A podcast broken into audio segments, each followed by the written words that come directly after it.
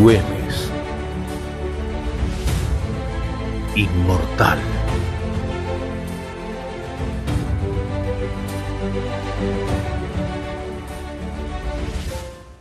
¿Sí?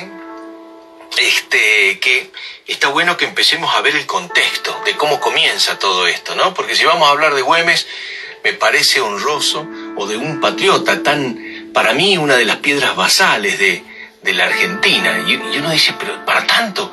Y sí, porque la verdad es que no era tan fácil tener a personajes de este calibre dentro de la nación. No, no, era tan, no era tan fácil tener. Vamos a comenzar, pero antes de meternos en Güemes, me parece bueno viajar a cómo empieza todo este baile, ¿no? Empecemos, empecemos un poquito atrás. Nos vayamos un poquito para atrás y tratemos de ver dónde estamos parados, ¿no? Estamos parados, y me parece a mí, el primer punto es el giro del 1789, ¿no? Ustedes van a decir, uy, se fue muy para atrás. Bueno, Güemes van a ser en 1785, ¿no? Es un hombre, es un hombre de 1785. ¿Qué sucede en el momento del nacimiento de Güemes?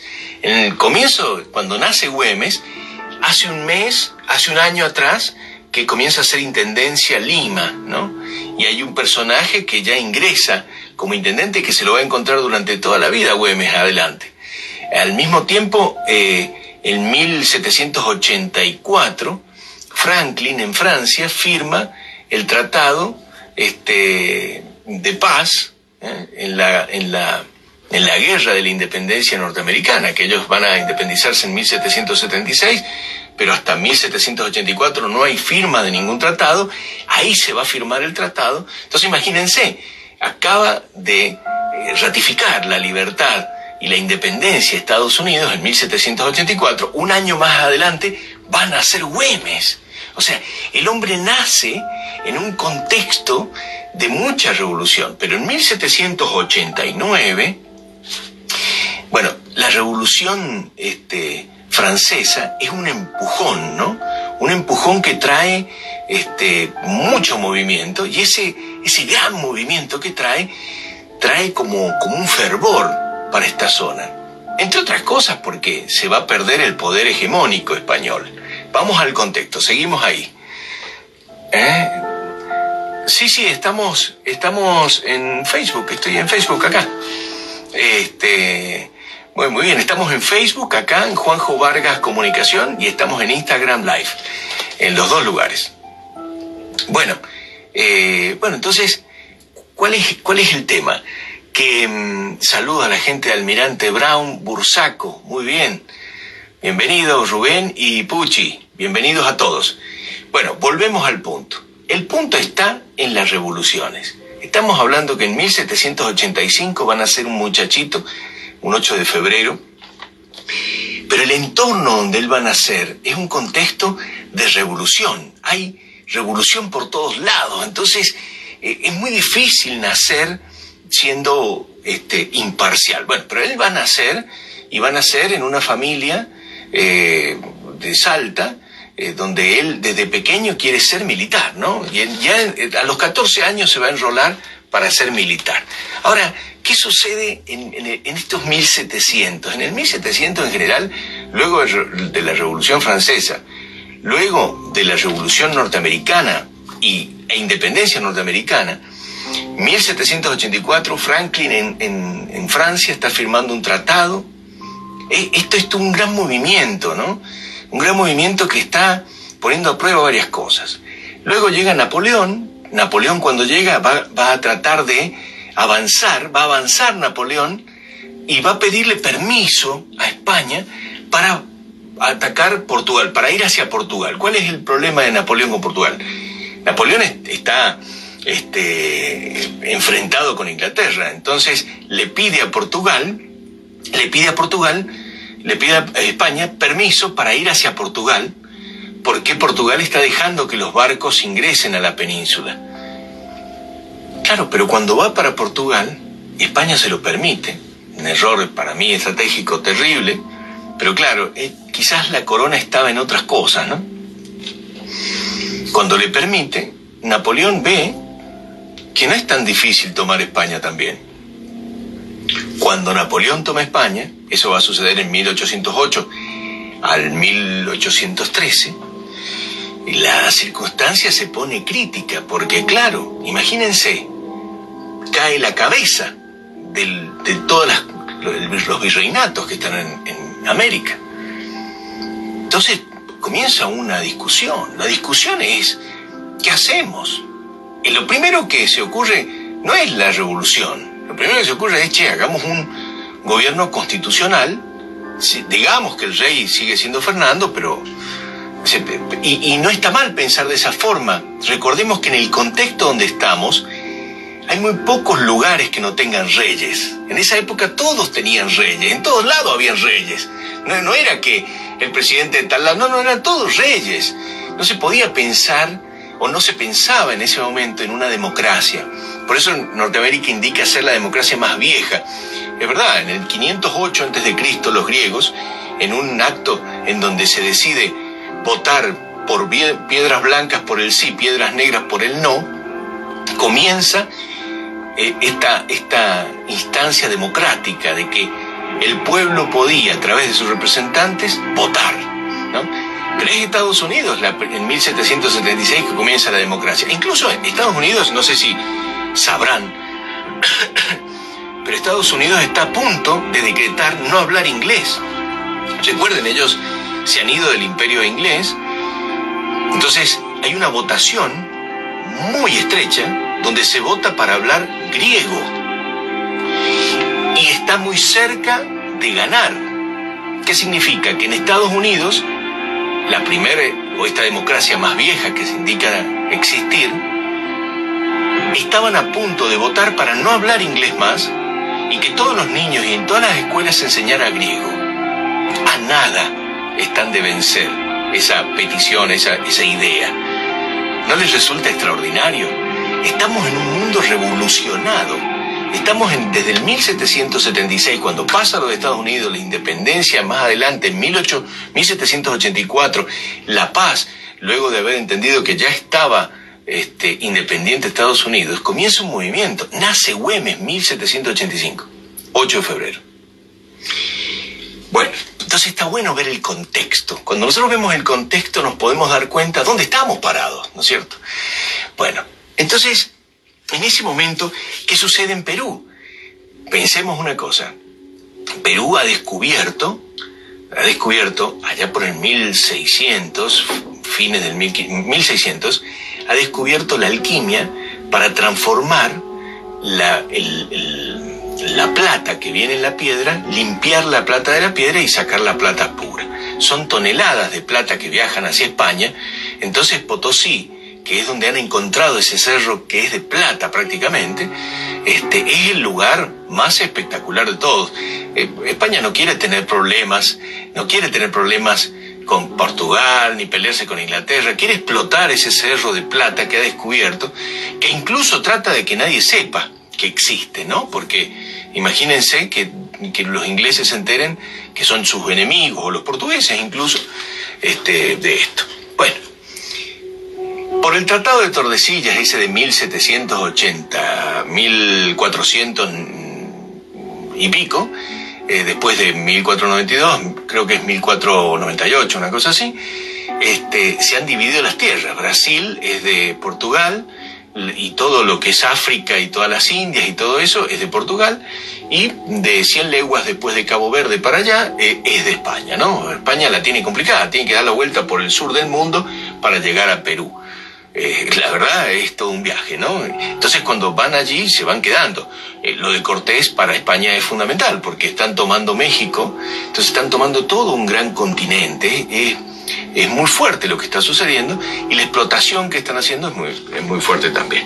Todo el que nacía en esa época era español, o sea, Güemes no entendía ser este, argentino, no existía la República Argentina, eran provincias unidas de la Plata, y va a participar del ejército español él a los 14 años ingresa en Salta, en un, en un grupo, y comienza a ser entrenado como un militar español.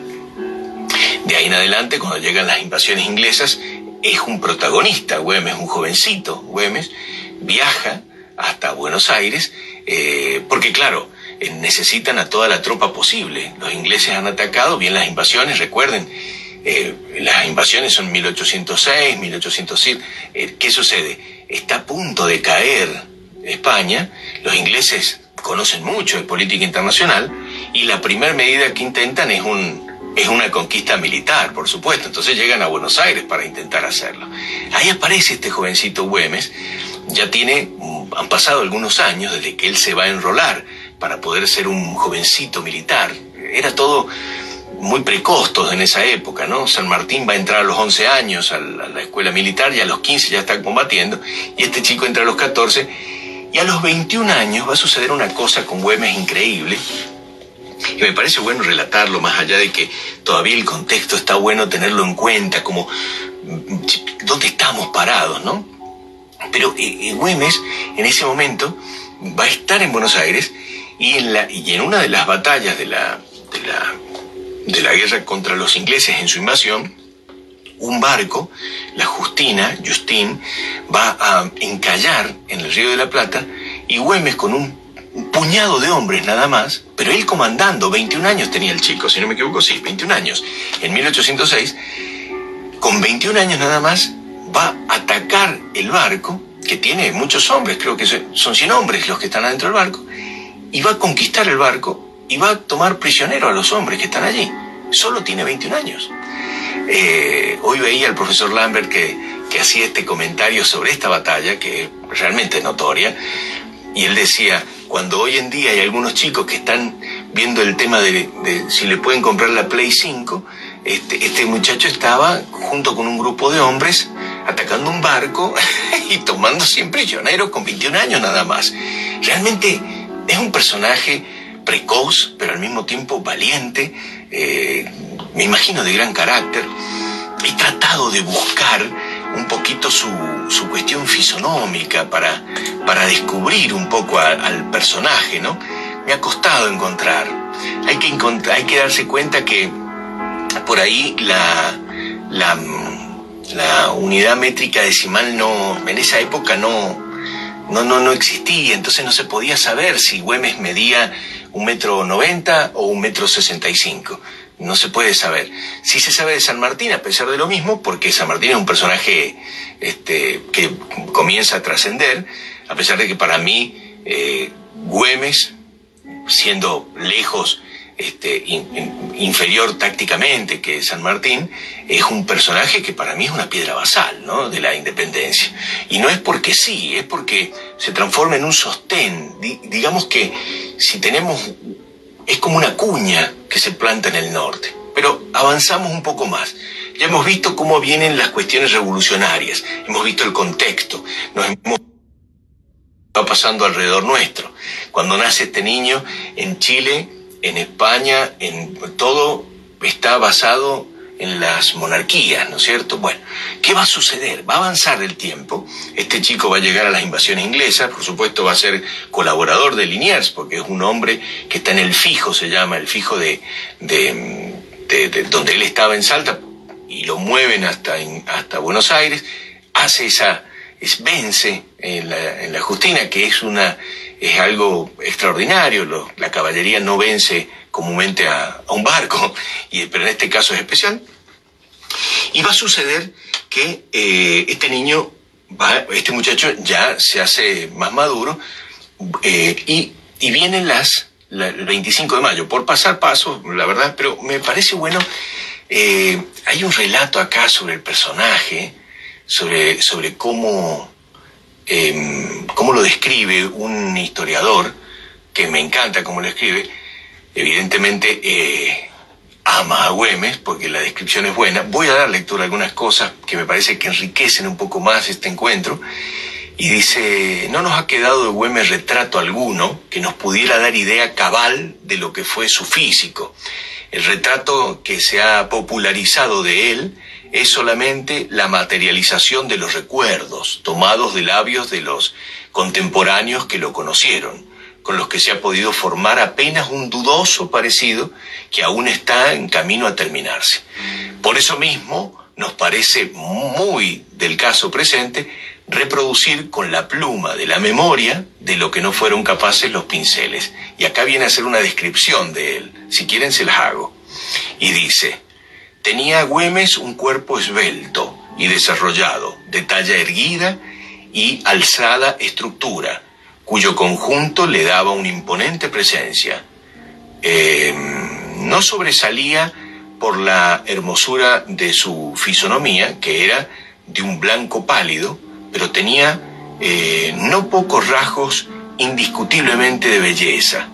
Así eran sus perfiles delicados, su nariz alta, larga, ligeramente curva, casi recta, el corte de su boca de notabilísima perfección, los ojos de color pardo, con los párpados superiores llenos, notándose en uno de ellos una antigua y ligera cicatriz de cuando era niño y que se cayó de su caballo tenía una espaciosa frente. Su barba, que tomaba mm, comúnmente era pequeña, pero cuando entraba en campaña dice que volvía con la barba larga, de tanto andar por allí. Como su barba era igualmente negro su cabello y abundante, el cual llevaba de la misma manera de sus gauchos, peinado hacia atrás y proporcionalmente largo, el que le cubría la cabeza en ondas graciosas y ligeras, arreglándose en la parte de la nuca de una eh, hermosa melena sobre largo y elegante cuello, y cayendo cuando escribía ah, o meditaba en su... bueno, en fin, hace una descripción aquí magnífica, ¿no? Es casi, casi que es un modelo de una película, el Güemes. Pero evidentemente está describiendo al Güemes que no podemos describir. Vemos esa foto donde sale eh, con el uniforme blanco, que parece sí que tenía un uniforme blanco, una barba incipiente, es un hombre muy joven, pensemos que, bueno, es un muchacho muy joven. Ahora, ¿qué va a suceder? Lo que va a suceder es que Argentina está tratando, 25 de mayo, ¿no? 25 de mayo y Argentina necesita consolidar la, la independencia y va a utilizar lo que tiene a mano. Entre las medidas que va a tomar inicialmente fue ir a Paraguay, recuerden que todas las provincias unidas eran divididas en distintos lugares, ir a Paraguay y para Paraguay envía a Belgrano, batalla de Tacuarí, que ustedes en estas mismas redes que, están, que estamos transmitiendo pueden ver el detalle de la batalla de Tacuarí, no la voy a contar en detalle, pero es una batalla eh, interesante, donde se va con, con hombres a tratar de que se unan a la causa revolucionaria los paraguayos. En el fondo habían dos razones. La primera gran razón es que Paraguay se junte con eh, Buenos Aires y, al mismo tiempo con Santiago de Chile y así, y hacer una fuerza. No se sabe cuándo se va a parar o no España. Ya estamos en 1810, hace dos años que Napoleón ha, tomado España, entonces no se sabe si va a terminar eso o va a continuar. Hay que aprovechar, hay que apurarse. Entonces, con la intención de unir a Paraguay a las fuerzas de la revolución, o quizás unir a Paraguay a las Provincias Unidas, no se sabe. Podríamos decir que en cualquier caso nunca se va a saber porque el, éxito de esa campaña, más bien no tiene éxito, ¿no? La campaña, campaña de Paraguay, 1820, no tiene éxito. Ahí conocemos la famosísima batalla de Tacuarí, con la que este, culmina en la campaña esa de Paraguay, que va Manuel Belgrano, salva gente Belgrano, la verdad lo salva a los tipos que están allí porque han perdido prácticamente la batalla. Desde Corrientes escuchándolo. Muchas gracias. Gracias por estar todos allí. Gracias por estar acá en Instagram, por estar ahí en Facebook. Gracias por quedarse. Bueno, seguimos contando esta historia apasionante de este Martín Miguel de Güemes, realmente un top 5 de los próceres argentinos, a mi humilde entender. Bueno, muy bien. Continuamos. Continuamos. Entonces decimos que este chico, que tiene un apellido oriundo de Santander, España. Eh, los Güemes vienen aparentemente desde allá, este, que vive en una familia acomodada, muy buena en su desarrollo en Salta, pero él se va por el camino de lo militar y, eso lo apasiona. Ya dijimos que participa en, 1806 en, las campañas de las invasiones inglesas, ya estamos en 1810, Argentina se ha ido hacia Paraguay sin éxito en su campaña, entonces dice, bueno, tenemos dos alternativas. Primero unirnos aquí, no lo logra. Entonces dice, bueno, ahora nos vamos al Alto Perú. Alto Perú es la zona peligrosa. ¿Por qué? Porque el Alto Perú, que hoy conocemos, el Alto Perú hoy es Bolivia, prácticamente casi su totalidad, em, en ese momento, en esa, en esa zona, había un gran grupo de, ejércitos o de hombres españoles que les cuento que muchos de esos hombres eran lo mejor del ejército del mundo en ese momento. No existía otra fuerza militar más poderosa que la fuerza militar española o inglesa o portuguesa, pero primero española. Tenían un desarrollo. Es más, la razón por la que Napoleón puede invadir España, en 1808, es fundamentalmente porque no tiene hombres allí, tiene todos los hombres dispersos en toda eh, América.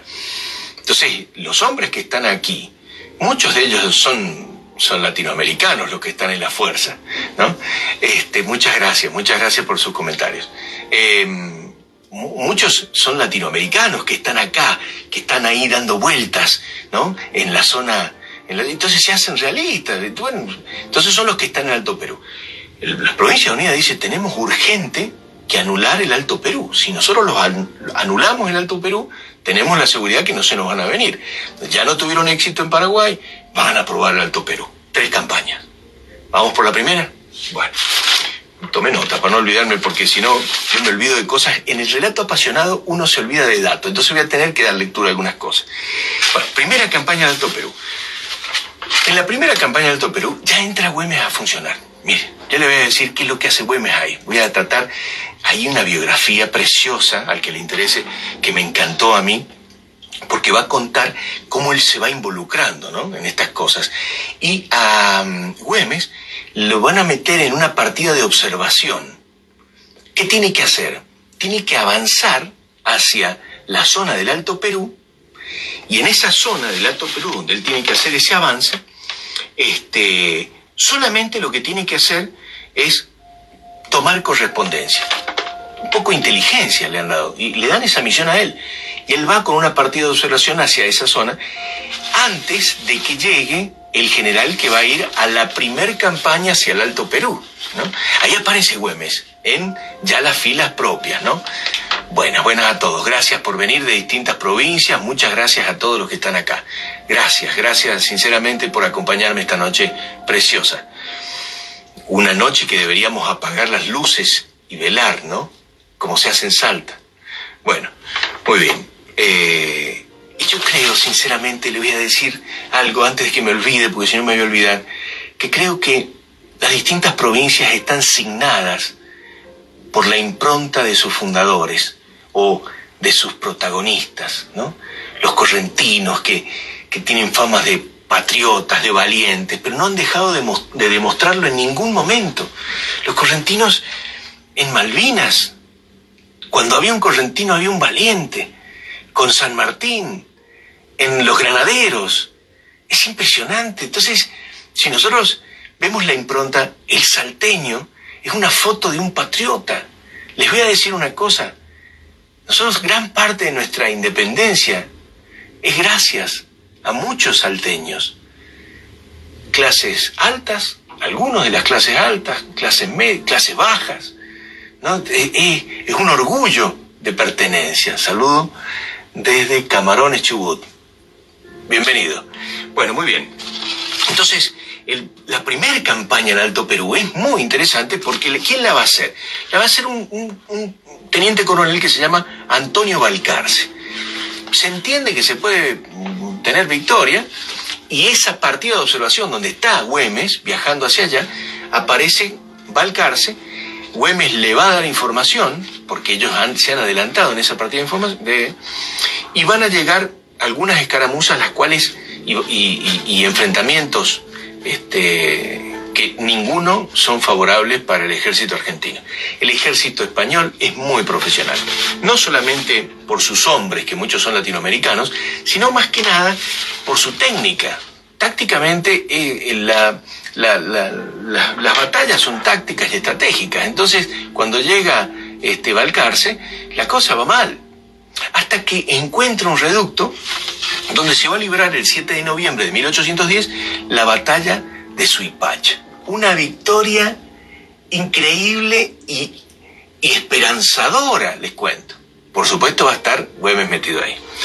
Esto va a suceder en Suipacha. Un éxito, un éxito porque toman este, provisiones, armamentos, varias cosas van a suceder en Suipacha y este, parece que todo comienza bárbaro. Imagínense cuando les llega la noticia a Buenos Aires diciendo ganamos en Suipacha, es genial, pero no, no llega el chasqui y ya se pierde en Huaki.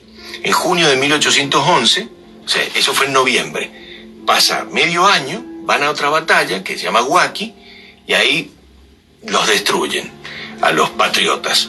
Entonces tienen que retirarse. La primer campaña hacia el Alto Perú, recuerden, hay que detener el Alto Perú, ese es el plan de Buenos Aires, ¿no?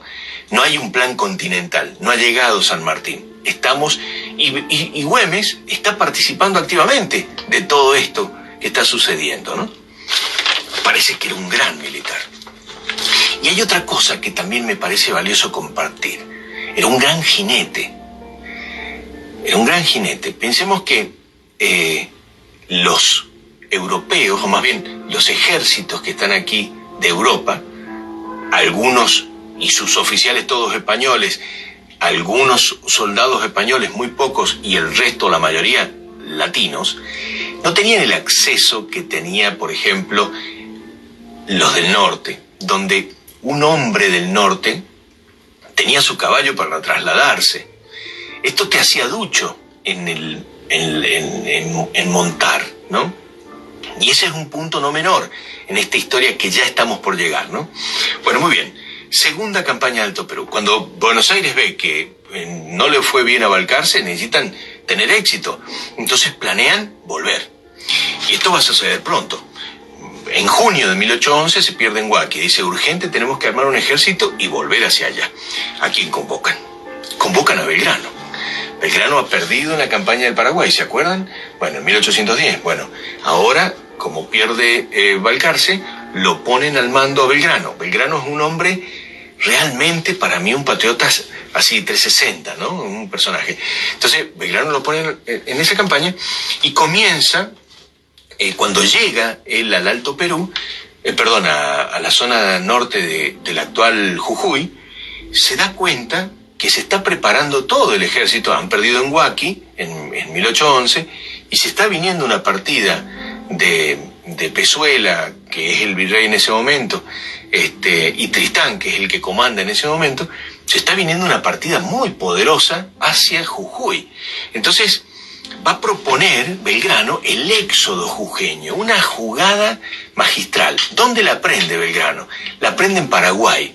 Cuando él va a Paraguay, y quiere y va con sus hombres a Paraguay, mientras él va avanzando después del, del río Tacuarí y todo eso, se va encontrando pueblos que no tienen gente, que no tienen animales, no tienen provisiones, y va avanzando igual. A él le resulta extraño y realmente más adelante lo está esperando un gran ejército que hace que él se retire hasta Tacuarí y ahí viene la última batalla. Él aprendió que cuando los ejércitos van avanzando, se van, se van alargando y ese alargarse los debilita, no tienen forma de tomar decisiones. Bueno, entonces como él sabe esto, él va a hacer lo mismo que aprendió en Paraguay, pero esta vez le va a pedir al todo el pueblo este, jujeño que dejen sus cosas, que quemen los campos, que saquen animales y que, y que hagan el gran, como conocemos todos, éxodo jujeño. El éxodo no está hecho por todos los jujeños. Recordemos una cosa que es valiosa para poner en contexto. Podemos hoy culpar a aquel que no quiso sumarse al plan Belgrano, o luego más adelante va a estar en contra de Güemes, pero comprendamos, a pesar de que es casi incomprendible, pero entendamos que en esa época Jujuy, o más bien era una sola provincia, Jujuy y Salta, les cuento, no eran dos cosas en esa época, hasta 1834 va a ser una sola cosa todo, ¿no? Pero Jujuy, esa zona de Jujuy, no, eh, y Salta, le venden cosas al Alto Perú. O sea, todo lo que ellos producen, hacen, va, lo que sea, se lo venden al Alto Perú. perdón, se lo vende a Lima y al Alto Perú. Entonces, ¿qué significa? Hay un comercio permanente que sea que se, con estas guerras se corta el comercio. Entonces cuando Belgrano dice vamos a hacer el éxodo, es muy difícil que le den bolilla, porque ahí hay tipos que venden, tienen un, un negocio. Entonces el tipo tiene que cerrar su negocio con llave, quemar las cosas según el dato e irse con todos. Entonces, quiero haber pensado que en algún momento alguien ha dicho, esa es una guerra de ustedes, no es mía, ¿no? Este, entonces, esta, este análisis que hacemos me parece bueno, me parece valioso pensar en esa perspectiva, ¿no? pensemos, nos pongan, pónganse un minuto en los zapatos de ese comerciante. Había que ser ultra patriota para cerrar el negocio y, e irse con Belgrano, sabiendo que lo que quedara en una de esas lo quemaban, lo que vos tenías en una de esas lo perdías. Es un momento muy extremo. Si ahora nos parece extremo la pandemia, el contexto mundial, era mucho más extremo eso porque estaban dejando sus casas, sus cosas. ¿no? Por supuesto que hay una gran cantidad de personas que lo siguen, pero hay un grupo que se queda en Jujuy. El éxodo jujeño es un éxodo casi total, pero es un poco parcial, ¿no? Bueno, pero lo logra porque el ejército español se va a estirar persiguiéndolo y cree que está escapando. Recuerden, vienen con la victoria de Huaki. Dicen, esto los vencemos y de ahí nos vamos a Buenos Aires. Entonces Belgrano lo que hace ahí es una escaramuza. Deja señales como que está escapando. Y lo empiezan a perseguir. Y en vez de meterse en la, primera batalla que es, va a ser en, en Tucumán, en vez de meterse en la batalla de Tucumán por donde vienen, desde el norte, Tristán se va hacia la salida de Tucumán, entendiendo que están escapando y los va a anticipar. Y en realidad Belgrano los está esperando ahí y la batalla es un éxito. Muy bueno lo de Belgrano, 24 de septiembre de 1812. Güemes por ahí. Pues bien, entonces, luego de que se vence, Belgrano dice, vamos para Salta. Porque escapan hacia el norte, cuando escapan hacia el norte, van hacia Salta, tiene el doble de gente, porque parece que el éxito llama y el fracaso ahuyenta. No sé si les, ha sonado eso parecido en algún caso, ¿no? Viste, cuando tenés éxito todo el mundo te quiere. Ahora te va todo como el traste y nadie te quiere más. Bueno, Belgrano le iba bárbaro, todo el mundo lo quería en ese momento. Entonces el tipo ha ganado duplica la tropa, todos queremos ser de Belgrano, entonces van con todo Belgrano, campeón del mundo, y van a Salta. Y vencen, ¿no? Bueno, hasta ahí, bárbaro. Pero Belgrano tenía pocas, pocas municiones, ha vencido todo, pero no tiene apoyo de ningún tipo. Buenos Aires no está proveyendo muchas cosas. Por más colectas que se hacen, no hay mucho dinero para esto, ¿no?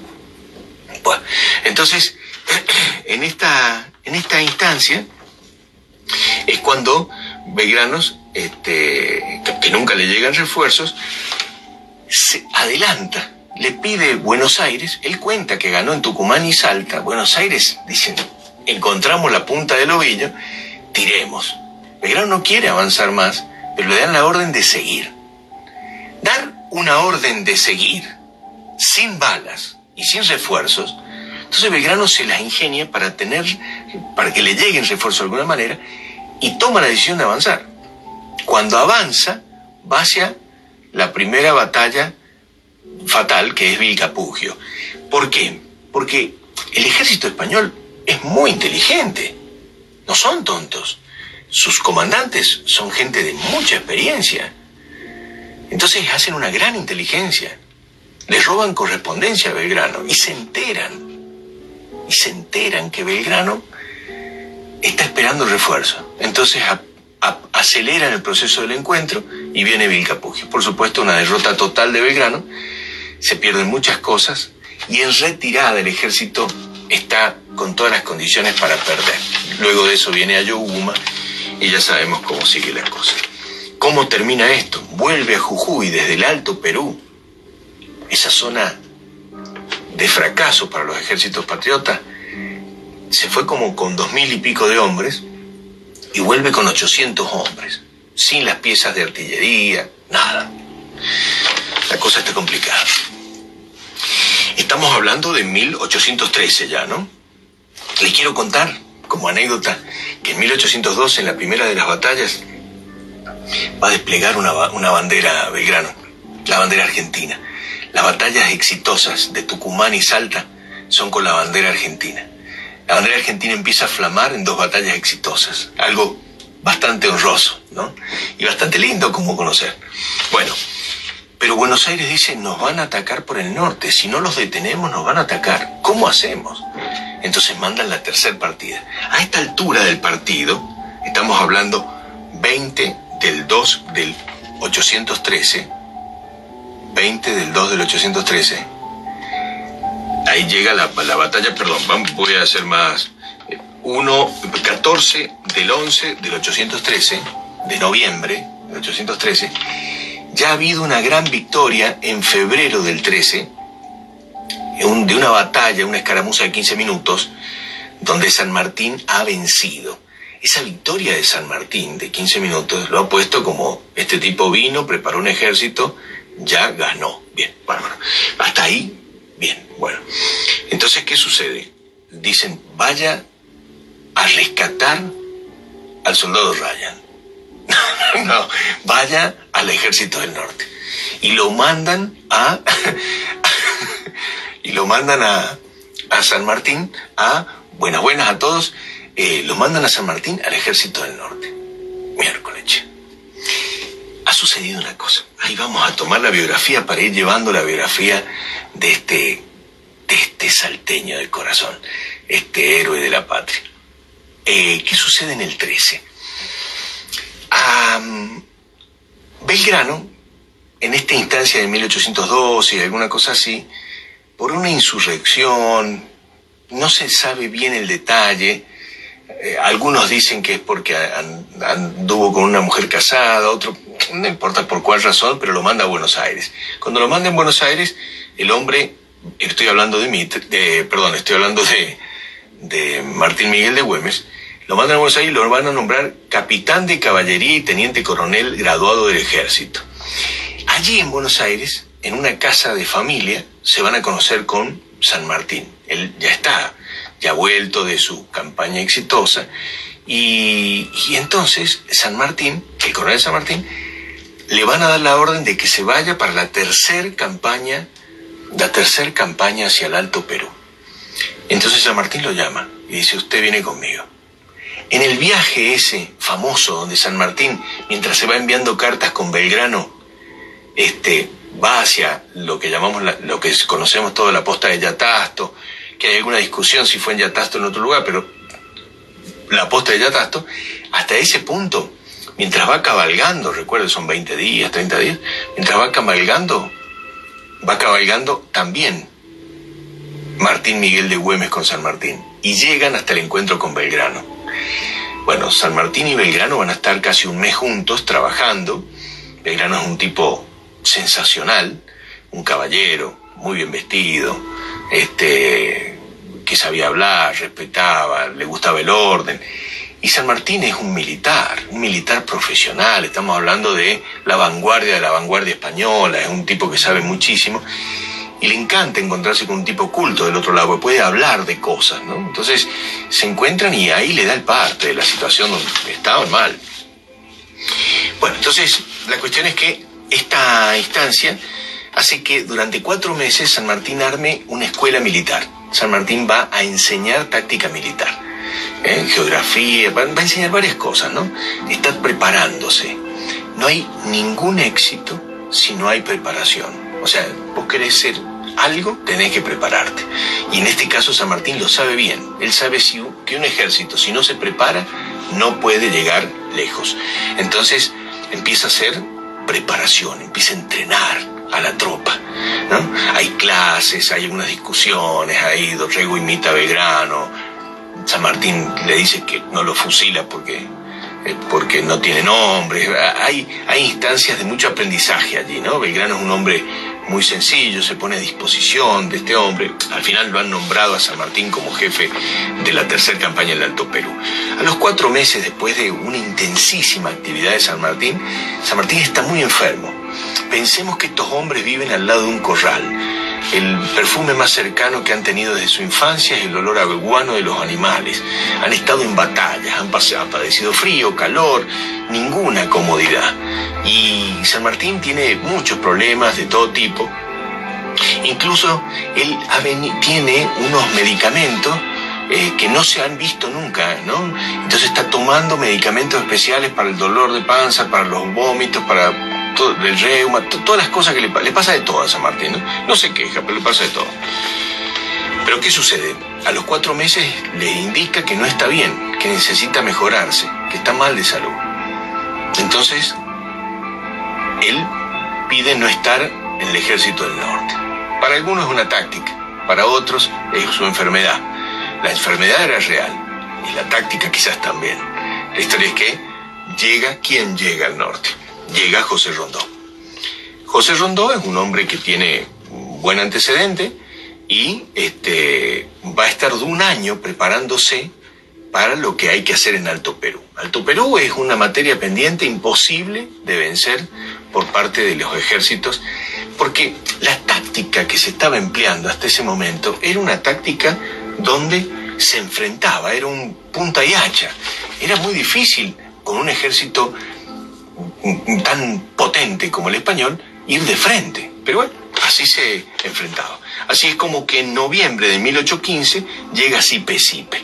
Cuando llega Sipe Sipe, que es una derrota calamitosa, mil hombres mueren de los propios, 3.500 llevaba Rondó y 5.100 hombres los esperan realistas, hay 23 cañones realistas, 9 cañones nuestros, pero perdemos todo.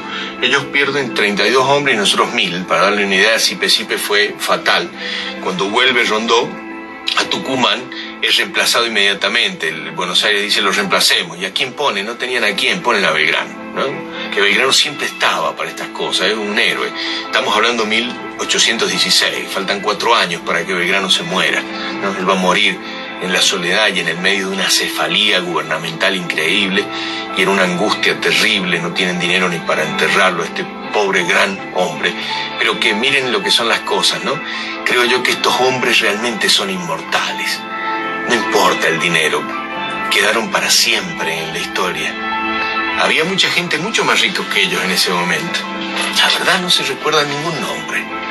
Se recuerda el, el estoicismo, la, la lo heroico de cada uno de estos personajes, ¿no? Bueno, bueno, entonces, ¿qué sucede? Cuando vuelve, ya no hay nadie que defienda el norte. Ya no se sabe cómo hacer. No se los puede vencer a los realistas de ninguna manera. Cuando viajaban, ¿se acuerdan? En 1813 viajaban San Martín con Güemes. Se entiende que es allí donde toma contacto con el plan, con el plan continental el plan continental eh, es, es, un, es una instancia potente porque es el pensamiento de Bolívar por el norte, San Martín por el sur. Y el objetivo es Lima. Y tácticamente es sensacional. Y Buenos Aires estaba empecinado por el Alto Perú. Entonces en abril de 1817 hay una batalla que va a estar el general La Madrid, parece que era bravísimo La Madrid, es patriota, y La Madrid va a vencer en la tablada, pero no es la tablada de los unitarios federales, sino es una en el Alto Perú, la tablada de eh, Tolomosa se llama en realidad. Y hay mil hombres realistas que se hacen patriotas. Esas cosas que pasaban, viste, en esa época. Pero luego, inmediatamente después de la victoria, viene una derrota. Sopachuy se llama el lugar donde se pierde. Pierde la Madrid, perdemos el ejército y estamos hablando ya de el 1 del 2820. Bueno, ¿quién queda? El único que puede quedar ahí se llama Martín Miguel de Güemes. Un héroe. Ahí el 9 de mayo se lo nombra teniente coronel del Ejército del Norte va a suceder varias cosas. La clave, la clave de esto es que mientras estoy contando las tres campañas de las tres campañas de hacia el Alto Perú, San Martín tiene el plan continental en mente y comienza a construir ese ejército increíble que va a terminar en 1817 cruzando la cordillera de los Andes. Ahora, el sostén en el norte no es Rondón, no es la Madrid, es un hombre que hace guerra de guerrilla, guerra de recursos, es un hombre que se mete entre medio del campo, que aprovecha a los jinetes. Los, los lugareños son muy buenos jinetes todos tienen su caballo, andan con su caballo, no es que el ejército, no es que Buenos Aires les dio el caballo, no, tienen sus caballos, y andan con sus caballos y sus lanzas, y sus armas son las que les van a robar a otro, tanto así que en una de las batallas Güemes va a tener un éxito rotundo y se hace como de 400, 500 este, armamentos imposibles de comprar para las Provincias Unidas, y Buenos Aires le está pidiendo a Güemes que le, se los dé a Rondó.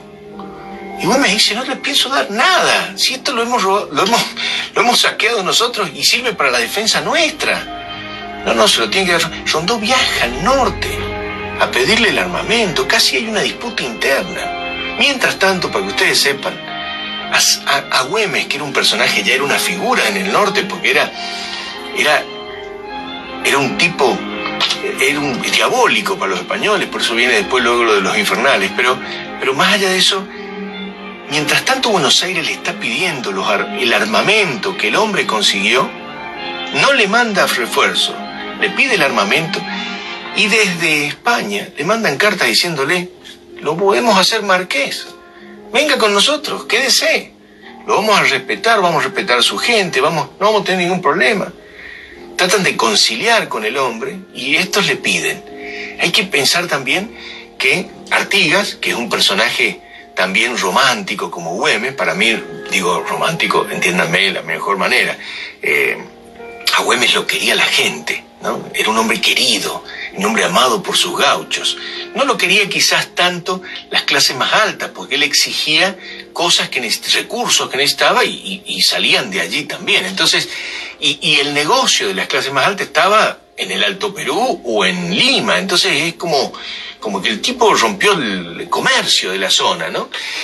No se estaba viendo quizás todo aquello que quería lograr este, este grande, esta piedra basal de la independencia. Si él no hubiera sostenido la independencia en el norte, era muy difícil pensar que podía continuarse. ¿no? Eh, claro, exacto. Bueno, ¿qué sucede? El tipo, el tipo tiene primer enfrentamiento con Rondó. Rondó lo nombra, le sacan todos los cargos. El tipo está en los cerrillos. Su, su, su hermana, eh, que si no me equivoco, Macacha, Güemes, es la que va a intervenir para lograr una, una eh, para lograr una, una intermediación entre las partes, porque en realidad Güemes va a rodear a Rondó, Rondó se queda como paralizado. Todo esto por las armas que había logrado Güemes. Em, en definitiva, como ya ven, Güemes es un grande por donde lo miremos. El tipo, a pesar de las ofertas magníficas que le hacen de,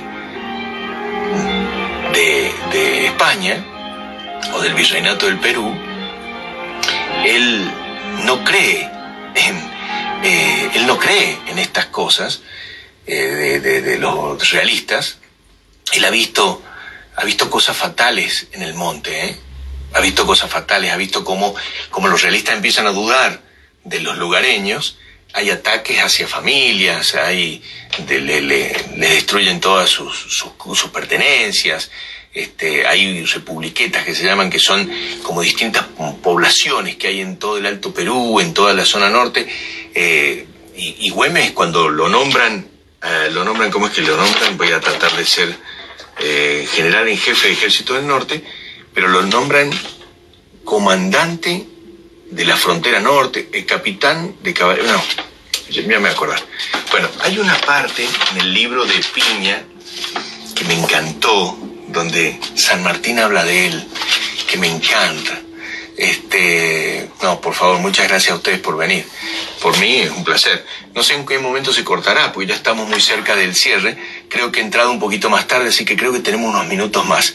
Unos minutos más.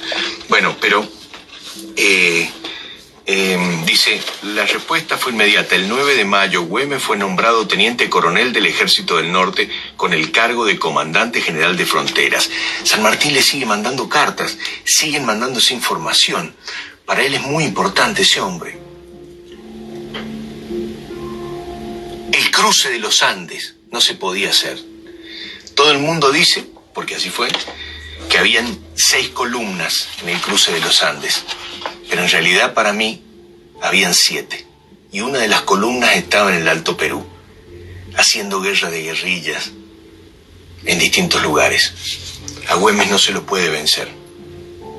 No se lo puede vencer. Entonces se lo va a traicionar. Lo va a traicionar gente de allí. Eh, hay un tipo que le dicen el barbarucho, que lo sigue, lo están siguiendo. Él vuelve a Salta a una casa y lo emboscan. Hay una partida solo para buscarlo a él. Es un líder. Él cuando se mueve puede haber mil gauchos que lo sigan. Y en el medio de, de la nada mil gauchos son un peligro. Son rápidos, son eficaces, no lo pueden vencer. Y en ese contexto, en esa situación, lo emboscan. Lo emboscan porque no hay forma de vencerlo. Le pegan un tiro. Por supuesto, a traición. No es un tiro de muerte. Algunos dicen que era hemofílico, o sea que no podía coagular su sangre. Eso va a suceder un 7 de junio y el 17 va a morir.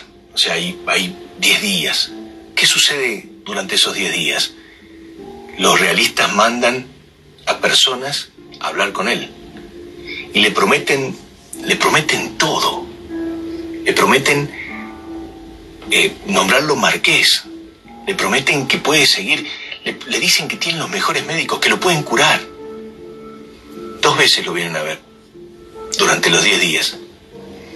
Las dos veces él los expulsa. No solamente eso. La segunda vez, adelante de la partida que viene, le hace, lo nombra a su segundo como jefe general del ejército del norte. Eso va a suceder el 17 de junio de 1821. En julio, San Martín entra a Perú. Díganme si no es una macana. Si no me equivoco, el 26 de julio, 22 de julio, San Martín entra a Perú luego de haber sitiado Perú en una magnífica táctica militar de inteligencia, con la imprenta siendo impresos durante meses para que los realistas preparen el bolso. Entre los realistas había inconvenientes. Eh, él va a entrar a Lima y ya sabe que el mes pasado, solo el mes pasado, ya han matado a Güemes, a traición. Güemes está en el top 5 de los próceres argentinos, lejos. Es un hombre admirado, admirable. ¿Quieren conocer más? Cuando lo fueron a velar, todo Salta se puso de pie, incluso aquellos que hablaban mal de él solo ver dos niños pequeños al lado del cajón llorando a su padre. Nunca más iban a vencer los realistas. Se lo prometieron esa noche. Creo en el valor de los salteños y en el espíritu de Güemes.